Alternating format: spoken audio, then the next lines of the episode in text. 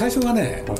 まあ、自分が本当にやることになった、でデザインはできた。キャラクターもできた。世界観もできたって、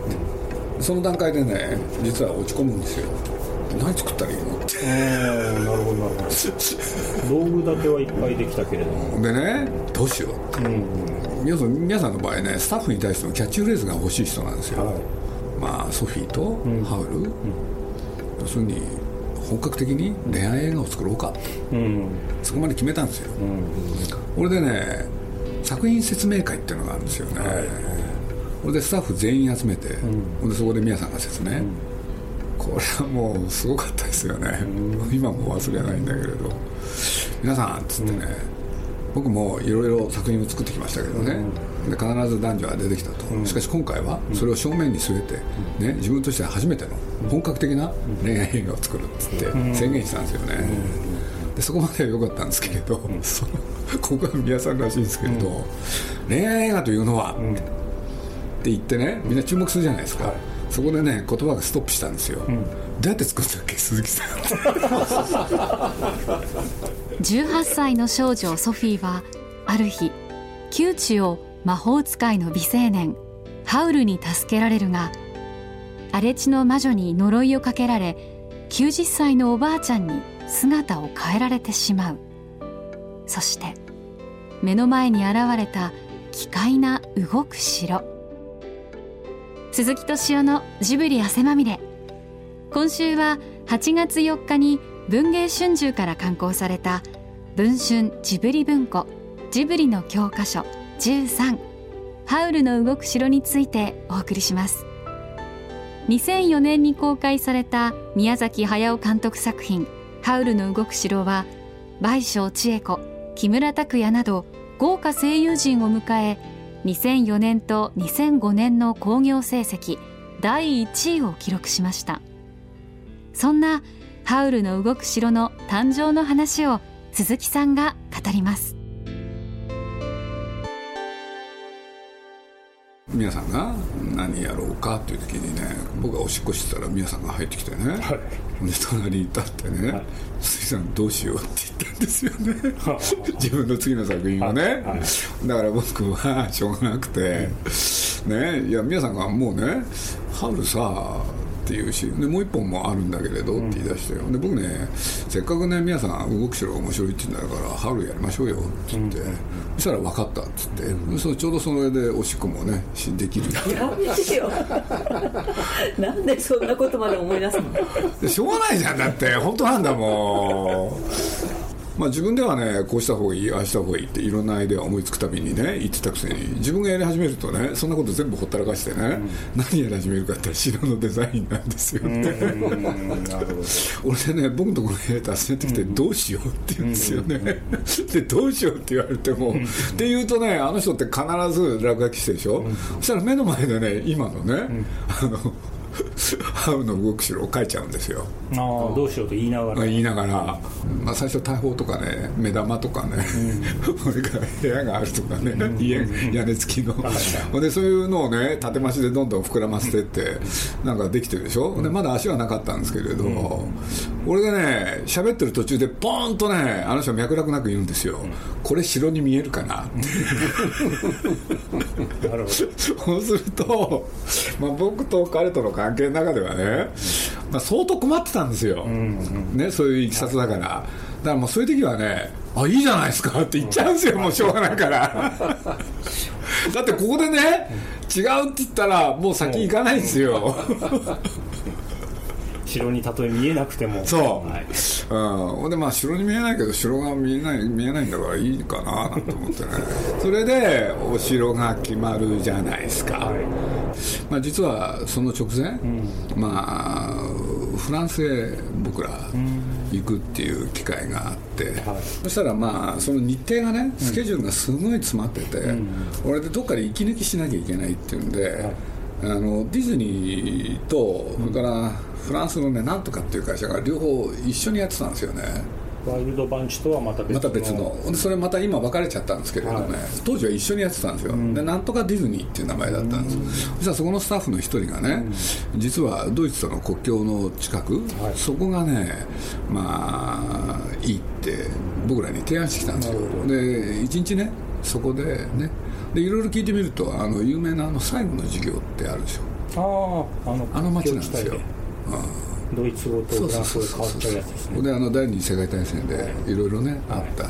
ではそこへねちょっと出かけようかって。で出かけたらその街を皆さん気に入っちゃって、なるほど、そんなとこ行きたくないよって大概言うんですけれど、行くと大概気に入ってね。そうなんかフランスとドイツのなんか織り織り交ざってるんですよね、これでまあ僕のね、これ記憶が正しければですよ、はい。クリスマスの頃だったんじゃないかと思うんですよね、で屋台みたいなのがクリスマスのいろんな小物が出てて、でそこのねあのお店をこうやって、ね、ぐるぐる回って、と同時に建物が面白いっつって、で皆さんとしてはその街を好き、これでちょうど帰ってきて次何やるかってハウルだったんで、そうするといきなりねその街が舞台になるなるほどなるほど。そうするとまあ大体ね、できるじゃないですか、うんでできると同時にね、まあこの映画に関してはね動く城城が動くは面白いけれど、はい。それって別にね作品を貫く大きなテーマじゃないでしょ、はい。そうやり始めたのはいいんだけどね、絵コンテ書き始めたんですけれど、問題がねいろいろ起きたんですよね、一つはねお話なんですよね、はいはいまあ、簡単に言うといろんな話が立ち上がるんですよね、これで30分経っても1時間経っても、まだ立ち上げてる、嘘これどうやってまとめるんだろうっていう。これでねさすがの僕もねあのそれ見ながらちょっと悩んでて、ほんで一方でね絵コンテ見ててねあれって思ったんですよ、でそれは何かというとその宮崎駿ってね、大体ワンカットってまあ一つの動作、はい。まあ大体平均5秒の人が、なんか見ててこれ長いな、うーん。なるほうん。しかもね多分倍近くある。どで僕それそういう勘がねなんか働くんですよ、はい。これである一定のね絵コンテができた時に、ちょっとスタッフにね、これちょっと平均の秒数出してって言って、はい。でやってみたらね8秒何いくつだったの？そうすると皆さんって早い時は 4. 点何秒だからなるほど。そう倍ぐらいのなんていうんですか、うん、かかってるんですよ。テンポが要するにゆっくりしちゃってゆっくりしてるんですよ前半ね、はいはいはい。で皆さんってもうそうなってもそれを変えようとしない人だから、へえうん。ほんでおまけにね、あの書いてったらもっとそれが長くなってたんですよ。僕ちょっとこれは皆さんに言わなきゃいけないなと、この調子で言ったら、これ2時間で終わんない、はい要するにワンカット倍かかってたら2時間の映画4時間になっちゃうってことなんでこれでね僕しょうがなくてね皆さんのところへね皆さんこれワンカット長くなってますよねって本人自覚がないんですよ。あ自覚してないんですか？ないんです。あの人そういう人なんで。ほんで僕ねあの8秒って言ったらね相当焦ったんですよね、はいはいね、でこんな顔になっちゃってね、これであの人って何でもそれに対して言い訳する人だから、主人公がババアだからそうなってんだよって言い出して、どう。したのそう、どうかなと思ったんですけどね、別に遅くないんですよ、ね、で、それを言った後、はい。まあ、おちょっと大げさに言うと、全体の3分の1ぐらいもういっちゃってたと思うんですよ、はい。でその段階からね、突然ワンカットが。早くなるんですか？早くなるどころか3秒ぐらいになるんですよ。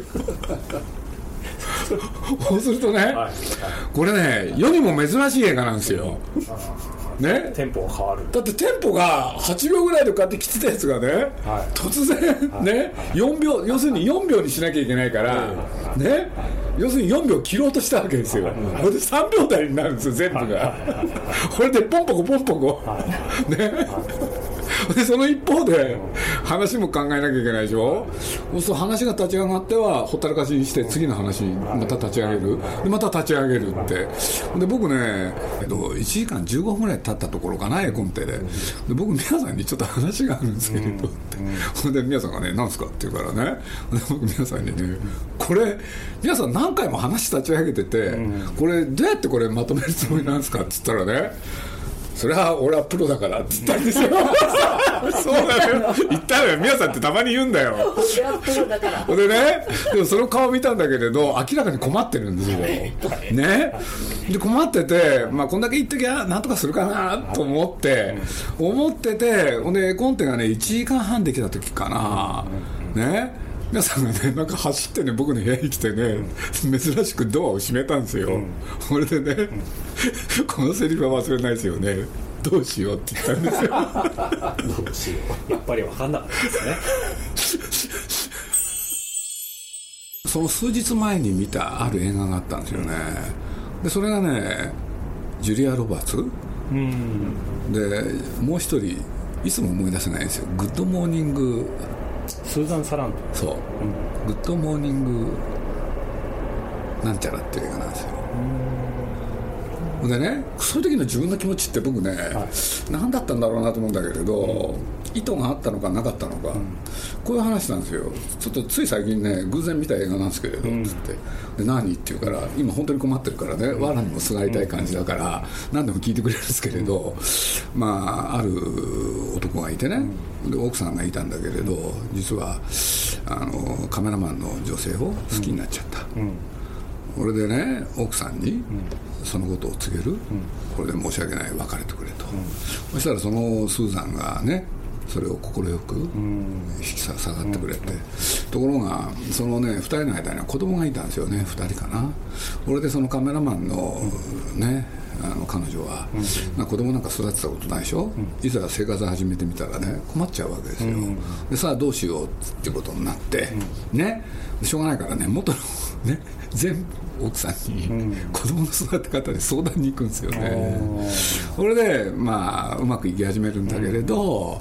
まあひょんなことをあの何回も言ってる時にね、ある日分かるんですよ、実は彼女が、彼女ったら元の奥さん、はい。余命1年うんうんこれでそのことを知ったあの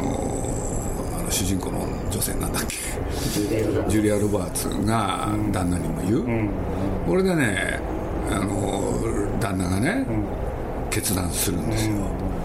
あの悪いって言って、みんなで一緒に暮らしていいかなって。そしたらジュリア・ロバーツがそれを受け入れて、これでスーザンの方も、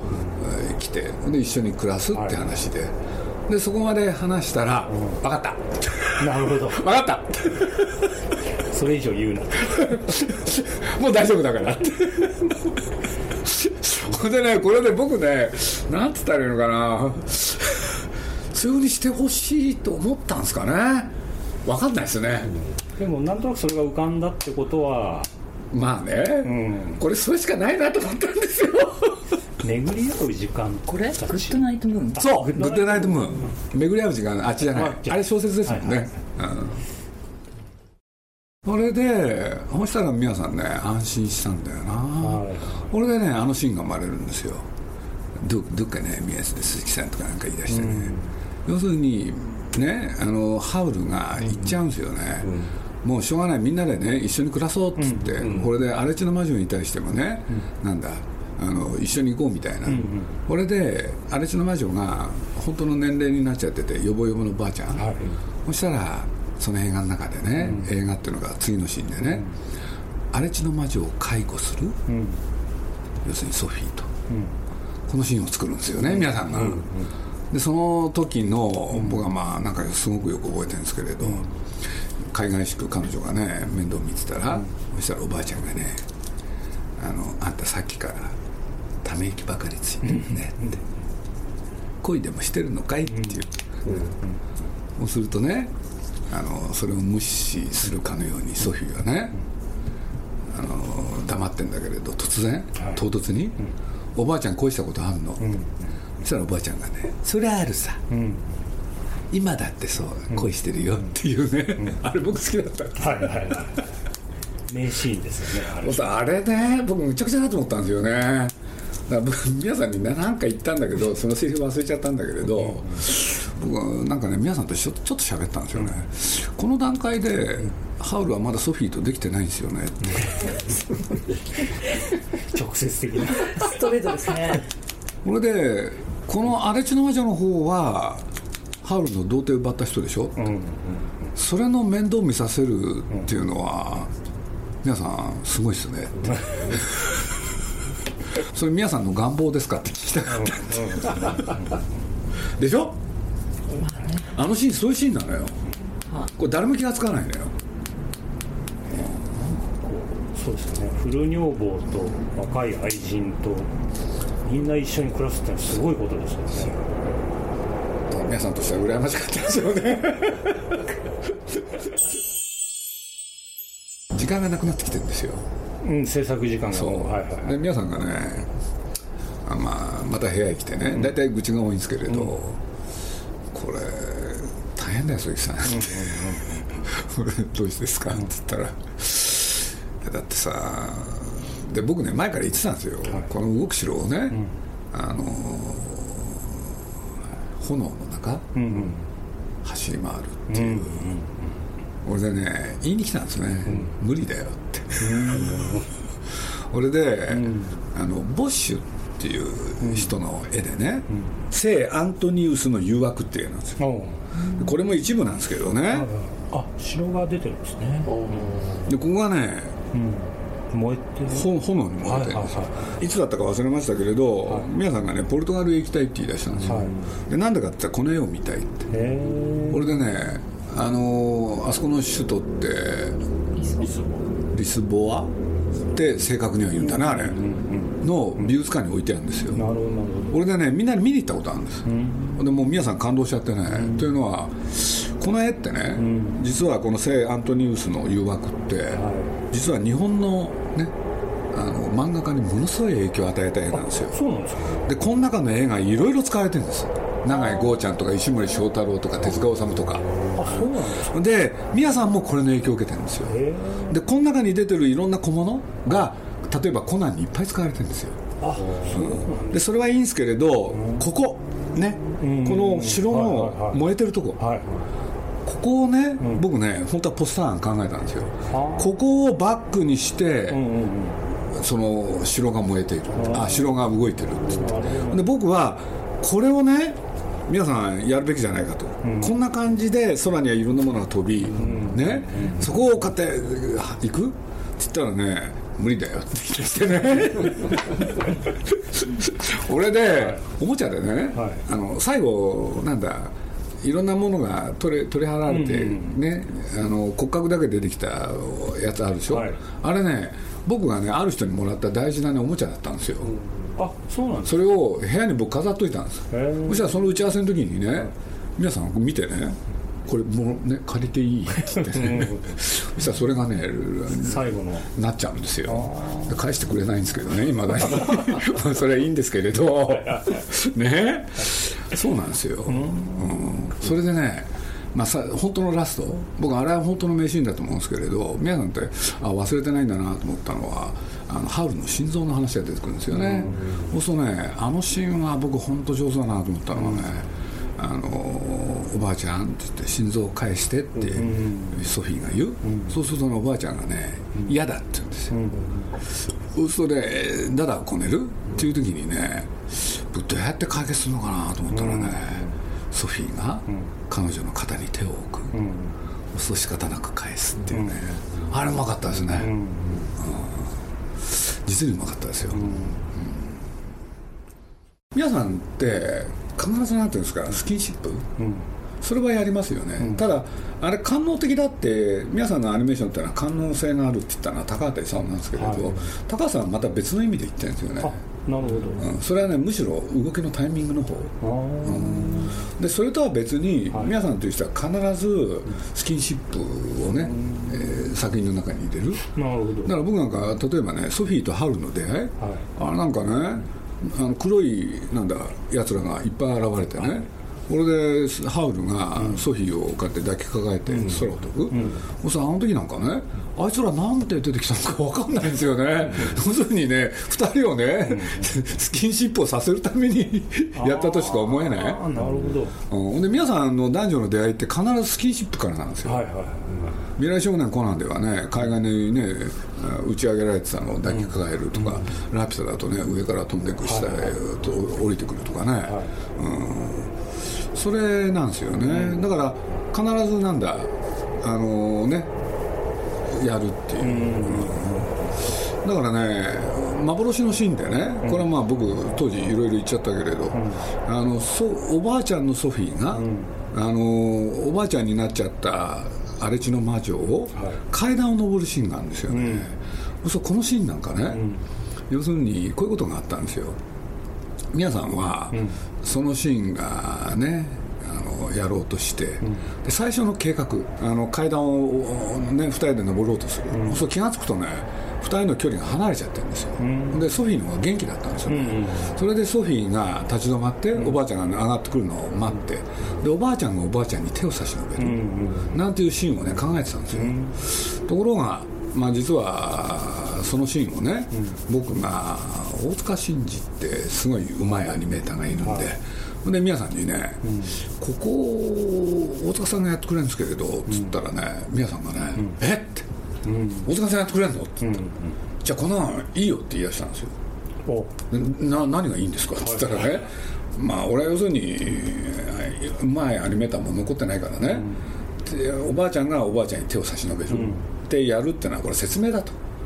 そう大塚さんがやってくれるならそんなもんいらないよって、っていうんでね最初に書いたコンテがね、ただ階段を上るだけで、なんとあの秒数が倍になったんですよ、これでそこを大塚さんにうん頼んだら実に上手にねそのシーンを書いてくれた。だから後にねあの養老さんがね、はい。まあ、いらっしゃった時にね、こんなことをおっしゃったんですよね、まあ、とにかく僕はハウルを見てね、あのおばあちゃん2人がね階段を登っていくシーン、あのシーン見ただけでこの映画を見たって気になるなるほど。そんなことを言ってくれたぐらい、で僕もあそこはね、まあ、大塚さんが本当にうまくて感心しましたけどね、そう宮さんという人はね、まあ、年齢がね重なったってこともあるんだけれど、自分のスタッフと勝負する人なんですよ、やっぱり勝った負けたの人だから、そうするとまあ稲ちゃんはね、稲村君の方は大体腕が分かってた、しかし山下君っていうのはねちゃんと付き合うの初めてなんですよ、そうするとね、要するに自分が彼より劣ってたら、要するに自分としてはもう本当にやめざるを得ないのかなって、で彼にね戦いを挑むんですよね、でそういうことで言うとねまあ火花を散らして、これでねまあカルシファーって火の赤、であれってメタモルフォーゼっていうのかねぐにゃぐにゃしてて、はいはい。ほんでねこれをね山下君にやらせて、それがうまくいかない、そう喜ぶんですよね なんか。と同時にでも怒るわけですいやいや嬉しいんあです。嬉しいんですか？でそれは俺が全部やるっていうことになって。なるほど。これで自信をね得てやっていくっていう人なんですよ。で常にねそうやって仮想敵を作って、はい。ほんでその人と戦う、うん、だからあのカルシファーってね前編彼が全部書いてますよ。あ。のまあ後にねポニョになりますけどあの海のね波のシーンなんて皆さん一人で全部書いてるし、はいはい。はで自分の満足なんですよねそれって、うん。それからソフィーの顔は全部自分で描くとかね、誰にも持たせないとかね、まあ、簡単に言うとね本当はね公開できたんですよ、それをねわーっとずらしました、で皆さんはもうそれによって作画に時間を取ることができたんで、むしろ喜んでた、いクオリティを上げるのに使そう。えたってことですねそしたらね11月の公開でしょ、そう誰もがね宮さんといえど11月って誰もお客さん来ない時、ところが、出てきた数字は「千と千尋」を超える、初速はすそうなんですよ。すごかったんですよ、あれ、うん。やっぱり待望の作品でしたね、やっぱり宮さんがやっぱり一種ねそういう国民映画を作る人になってたでしょ？千と千尋でそういう受け止められ方をしましたよね。だからそれをねハーブでもみんながそれを期待して、一気にお客さん来たですよね、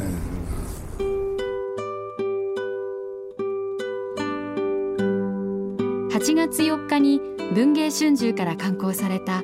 文春ジブリ文庫ジブリの教科書13ハウルの動く城は作家の又谷梨沙さんがナビゲーターとして作品の魅力を語っているほか荒地の魔女の声を務めた三輪明宏さんによる語り下ろしや映画監督の山田洋次さんと鈴木さんの対談の再録などここでしか読めない内容となっています。ぜひ一度手に取ってご覧ください。鈴木敏夫のジブリ汗まみれ。この番組はウォルト・ディズニー・スタジオ・ジャパンローソンアサヒ飲料日清製粉グループ au ブルボンの提供でお送りしました。